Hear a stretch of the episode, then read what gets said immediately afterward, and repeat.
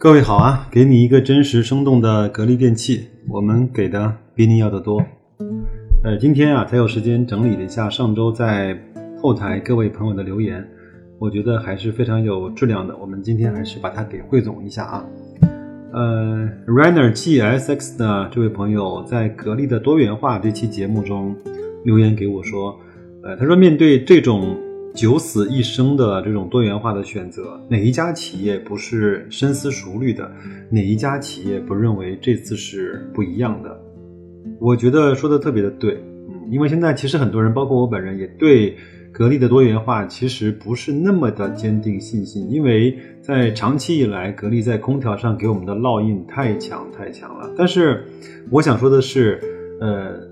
我所讲的格力的深思熟虑，是与在网上、在媒体上很多的记者或者是一些网友啊，对董明珠这种大嘴巴喷子型的这种呃多元化，是给予了一点呃拨乱反正。他不是说一个企业的领导人说呃老子想干什么就一定能够干得成的，而是他要像格力这样，根据他现在所处的。呃，环节包括它的一些地位，呃，它的一些核心竞争力的储备，才去做一些谨小慎微式的，或者是说一种由内内涵到外延式的这种多元化的创新。嗯，我是说，像针对于像这样的多元化。格力是相对是比较深思熟虑的，而不像我们更呃很多国内的上市公司和 A 股的公司，今天我做纺织，明天我就做金融，再后天我就做互联网，不行我就再做 P to P，像这样的多元化，呃，我们说格力，呃，它是一定是谨慎又谨慎的。呃，放在我们面前的客观的数据呢，是说现在格力还有百分之将近九十的业务当量和盈利是来自于空调的。当然，它在这样的非常好的收成的情况下去埋伏一些对未来的希望，呃，去播一些对未来的种子，这种方式我觉得一定是可行的，对吗？这是呃这个事情啊，呃，还有呢，一位朋友叫薰衣草，呃，六幺 Y，他说。呃，白老师的每期节目我都收听，对格力呢也有更深的认识了，也欣赏董小姐的做事风格，雷厉风行。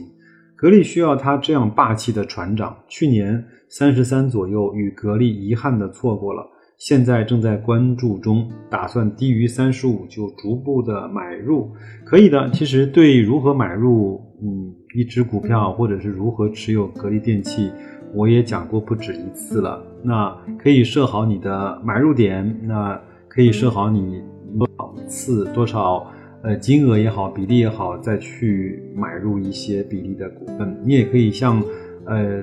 就是像正金字塔型的建仓，比如说你三十五买入五百股，那三十三就买入一千股，三呃二十九块。就买入两千股，以以此类推吧，看看你能够买入到多少价格，你的资金量能不能够承受？那个时候你再算一下，你所持有格力的成本是多少，再和它的企业价值和它的盈利去比较一下，你买到的是一个低估的正常的，还是一个高估的资产？呃，那也祝薰衣草这位朋友能够实现你在前面，呃，叫知行合一吧。知道了好公司，就要去慢慢的去亲近它，去买入它。还有一朋友叫一八九六幺八九啊，他说看好格力的未来，呃，国家需要有底气、有品质的好企业来支撑。我最看重它的自力更生，从来不想着靠并购获得技术啊，呃，自主研发，愿格力越来越好。其实我们纵观啊。我们中国这些能够拿得上台面的这些公司，呃，真的非常少有人是通过并购的方式来获得很多的技术的。我们知道，在十几年前，中国企业呃财大气粗、腰缠万贯之后呢，很容易用这种并购的方式来去做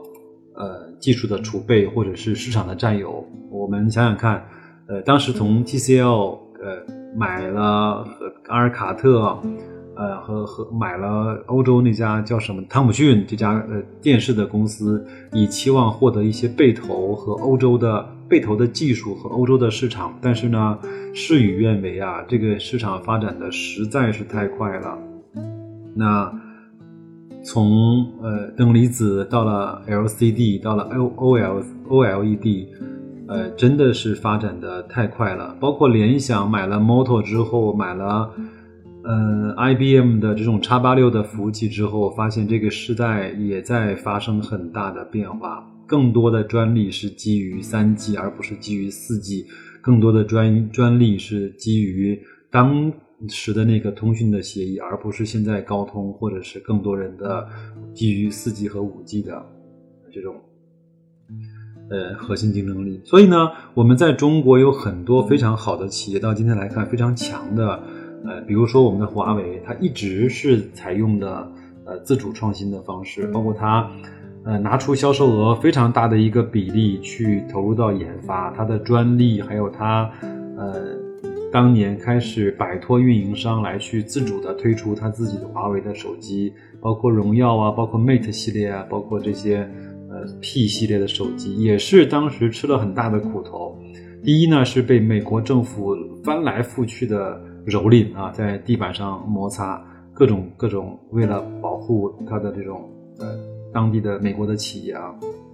还有呢，就是当时我知道华为通过运营商卖掉的或者是送出去的手机是占它整体销量的百分之七十以上，甚至更多。那他觉得这样一定是不行嘛？那呃，华为手机当年啊，大概几年前在我们心目中的印象就是质次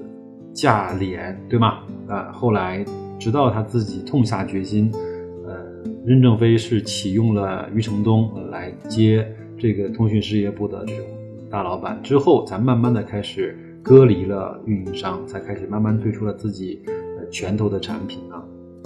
还有呢，呃，我们的阿里啊，或者是腾讯，我是很多年前看过一个对阿里的这种报道。现在阿里现在整个它的背后的系统是完全由阿里。自己研发的，已经不基于世界上任何一个独立的大公司。比如说，我们都知道像 Oracle 啊，呃，像很多像 SAP 啊这种，包括 IBM 啊这种非常大的公司，已经不能够为阿里所去服务了。甚至说，他们的级别、他们的呃供应能力已经不能够呃被阿里所去满意了。那阿里就自己创造了一套一套自己的后台的系统。嗯，这样的话运算能力更大，呃，出错出错的几率更低。这方面其实我们在包括腾讯也是一样啊，呃，已经走到了世界的前列。我们都知道为什么贵州省这一两年或者这两三年的经济发展的特别好，每年 GDP 的增速都是以百分之两位数啊，十几以上的速度在往上飙升。很大的一个程度呢，就是呃，贵州政府呢发现了自己虽然啊老少边穷啊，穷山僻壤，但是我自己有很得天独厚的呃条件。第一个是我有很多山，呃，那山呢有很多的山洞，这个就是一个天然的存放我们的服务器啊，存放我们的云的一些存储它上面的一些东西。那另外，呃，贵州的这种呃流水资源，水资源是比较丰富的。那通过水力发电的电力成本又是相对比较低的，嗯，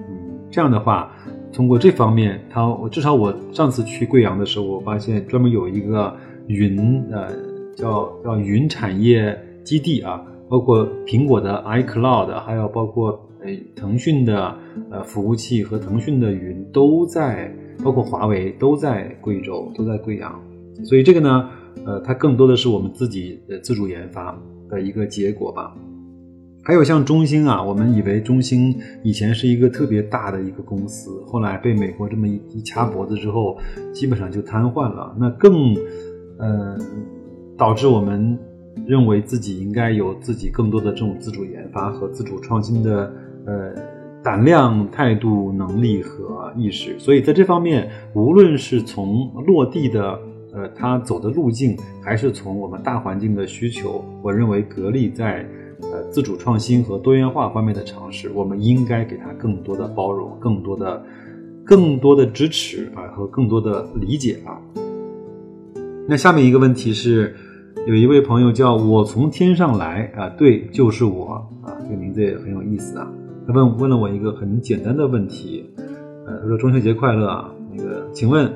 呃，你觉得是同花顺好用还是雪球好用？这个其实从用上面来说，单从买卖来说，一定是同花顺更加的方便啊。但是呢，呃，就是从信息的获取，包括 F 十这些东西，同花顺做的还是不错的。它毕竟是国内非常好的一家提供呃证券服务业务的基础运营的一个服务商。雪球呢，我觉得它打破了一个，嗯，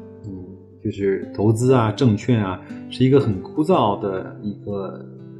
环境。它更多的是在社交方面做出了非常好的尝试。以前更多的我们看到的是东方财富的股吧啊，那里面真的是什么都有，包括百度的贴吧，那里面也真的是什么都有啊。然后，呃，上了雪球之后呢，我会发现有一些真的有真知灼见的啊，有一些水平的，甚至有一些很高素养的投资者在这个里面，呃。就是滋生啊，在在这个里面去生根发芽，在这方面，其实雪球它不但是一个交易的平台，是一个信息传递的平台，它更多的是一个经验分享的平台，更多的是一种价值观传递的平台。这个方面，我觉得在中国来说还是非常非常稀缺的。这个其实我们就在这上面获得了很多投资者的教育，对不对？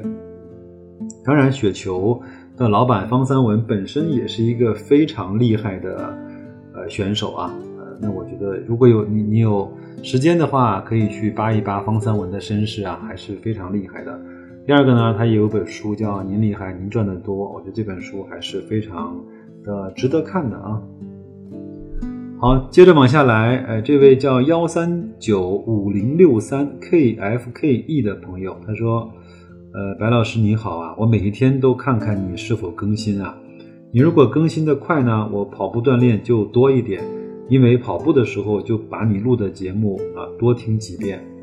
呃，我也跟他回复了一下，我说只要我有时间，只要我觉得有有的东西值得我讲，也应该跟大家去分享的，那我就经常更新。另外，那你是不是跑了这么多步，听了我这么多节目，应该在年底啊，把你减肥也好、塑身也好这样的更好的成果，应该分享给我们来看一看呢？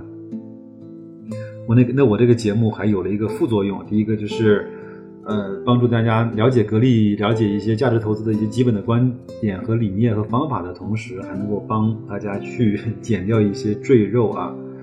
还有这位朋友叫起风了一八七四，他说价值呢其实不应该用价格来判断，这句话说的非常对啊。那看看市盈率也知道格力更便宜。没错，我们其实估值的更重要的维度是呃 P，就是就是市盈率啊、市净率啊，包括 PEG 啊，呃，还有它整个的这种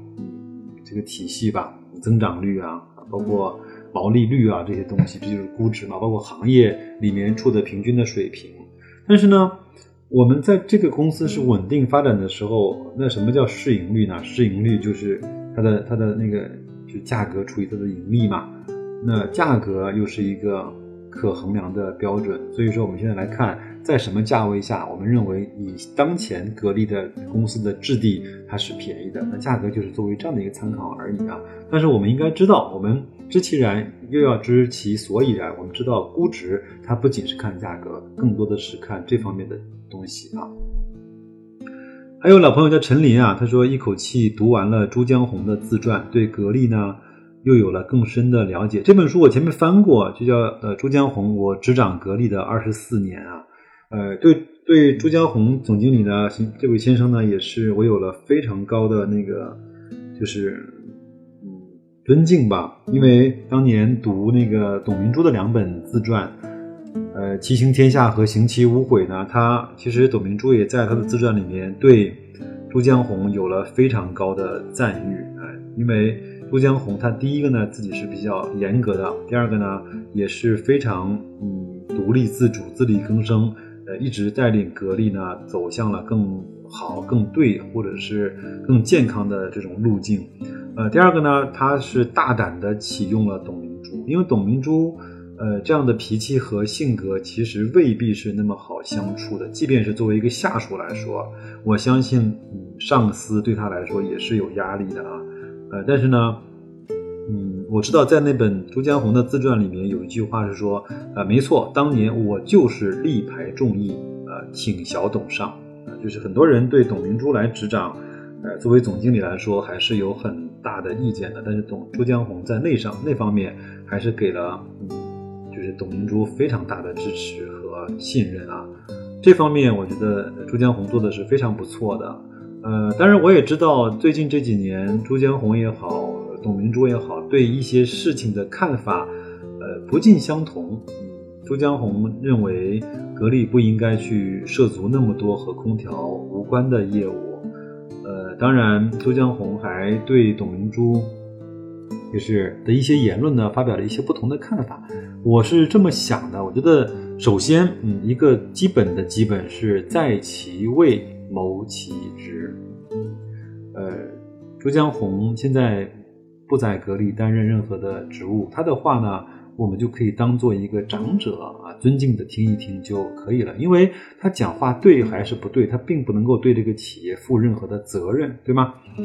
呃，他即便是讲的对，那格力好了，那对他来说也不是他的功劳；讲的不对，格力差了，也不是朱江洪的呃，就是呃。过失，但是作为董明珠来说，呃，她讲的话对还是不对，就对格力电器，呃，有了非常直接的影响，所以说她是第一的负责人，负责人应该起到负责的，呃，作用，所以我们更应该去听董明珠是怎么讲的，她的逻辑是怎么来的啊？还有呢，时间的玫瑰啊，呃，Rose 啊，这位朋友说，白老师好，请教一下，老板电器二十一块了，是不是比格力更值得入手？老板呢也是优秀的白马，今年跌了很多，到了价值低估的区间，下跌空间应该不大了吧？呃，不好意思啊，这位这位朋友叫时间的玫瑰啊，我可能要拿你这个呢做一个典型的呃案例啊，来跟大家讲一下，就是老板电器或者说对一只公公司的估值吧。那我就问你几个问题啊，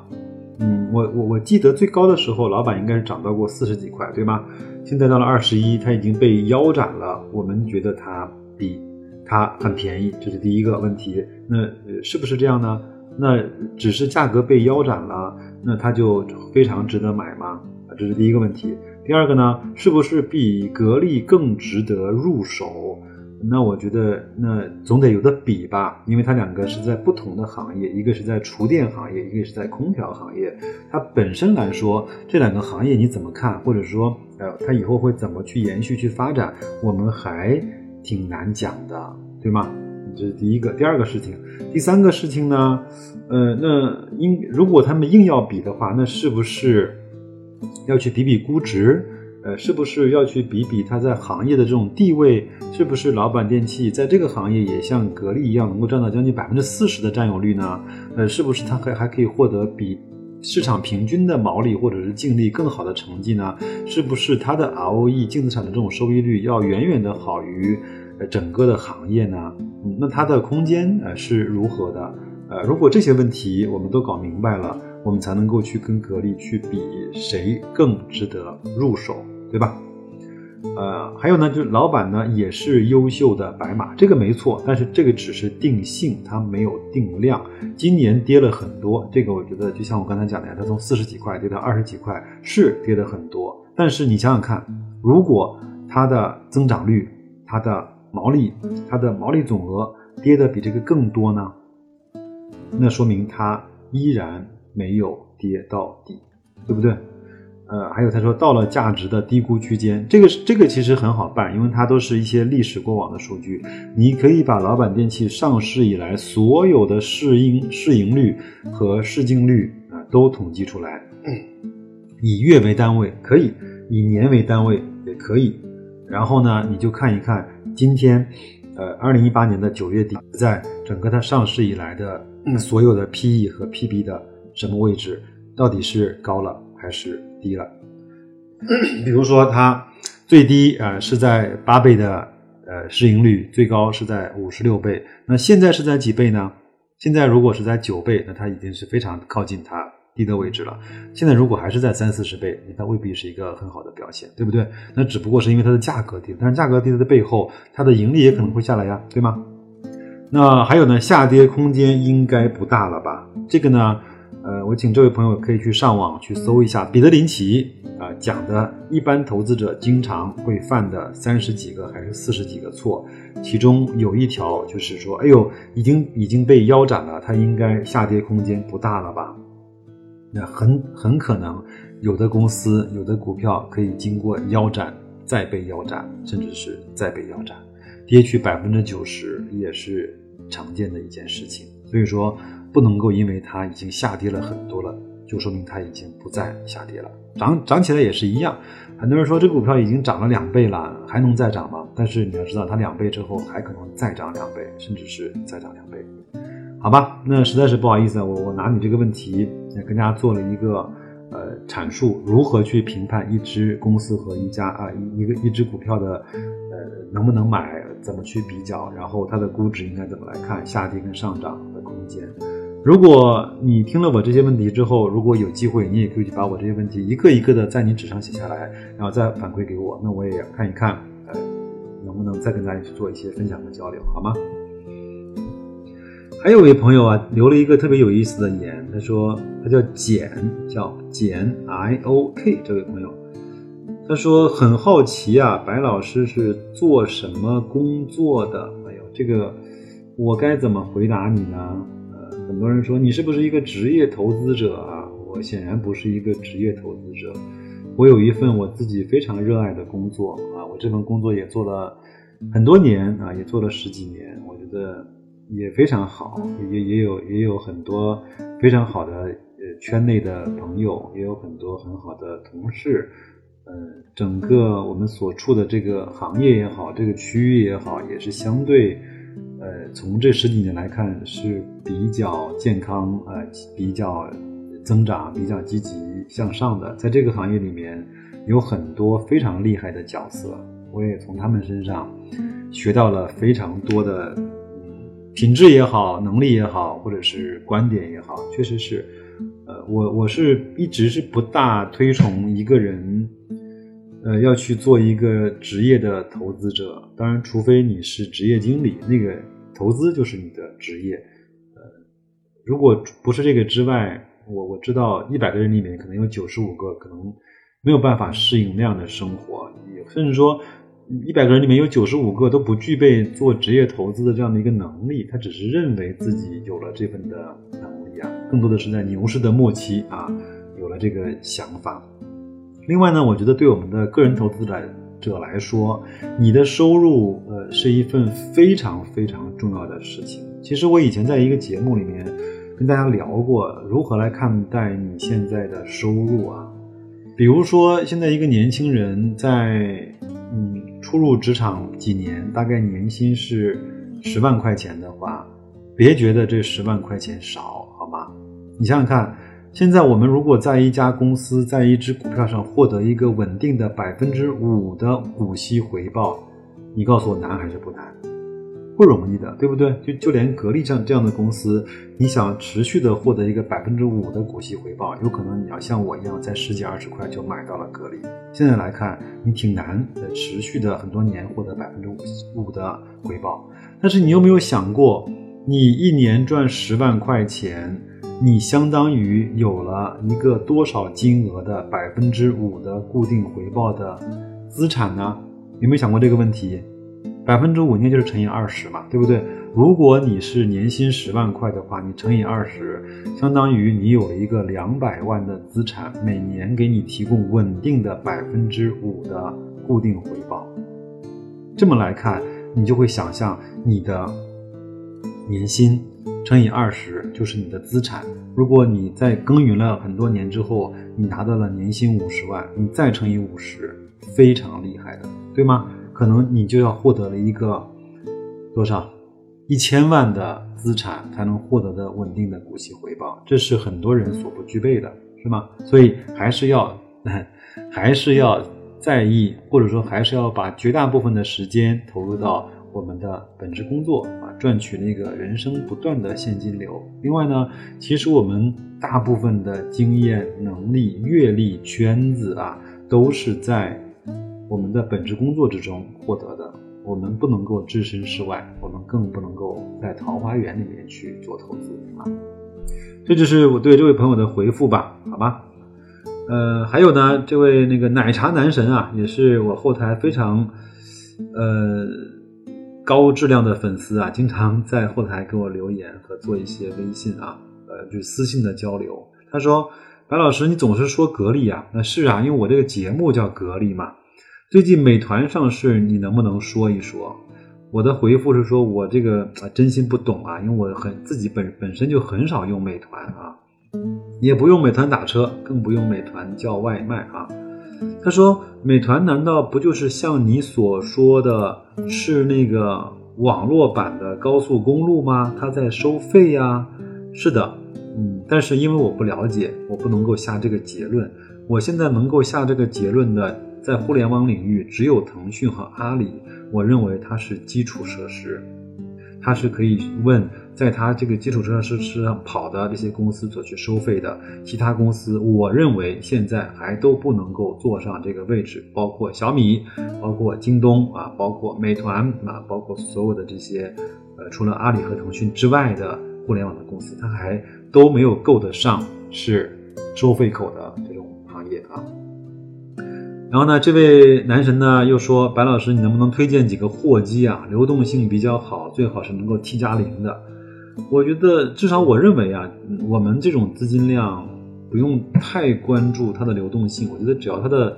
只要它的总的规模，比如说在三十亿到五十亿以上，应该就不大会有太大的问题。现在我的办法呢，因为是这样，就是 T 加零，现在很多的。呃，货币基金是有最高一万元的限制，就是你当天如果想赎回的话，你当天到账只能够赎回一万元，是吗？那有时候我们可能需要几万块的时候会怎么做呢？那我就会找几家相对比较靠谱的公司，比如说我在天天基金啊，我就我就放上个几万块钱，那他他他至少可以，呃，就是应对我赎回一万块的这个要求嘛。而且天天基金它是可以。非常容易的变化你选择的货币基金的标的的，非常容易一键转换也没有什么费用，也没有什么时间啊，这个就是非常好的。另外呢，我现在用雪球推出的这个蛋卷基金，它里面也有，呃，可以用货币基金的方式去存储你的现金的，也保证了很高的流动性，那它也能够每天提供一万块。然后呢，这样的靠谱的 APP 其实。包括支付宝啊，包括支付宝啊，腾讯的理财通啊，都有这样，包括京东金融啊，总之是要靠谱的吧，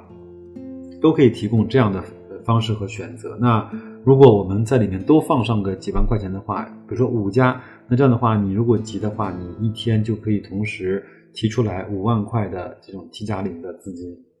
呃，这样呢就会比较好。我是认为区别不大，但是这位。朋友会说：“他说有区别的。他说你不知道啊，以前机构有多数的货基就在历史上，呃，发生过挤兑的事件。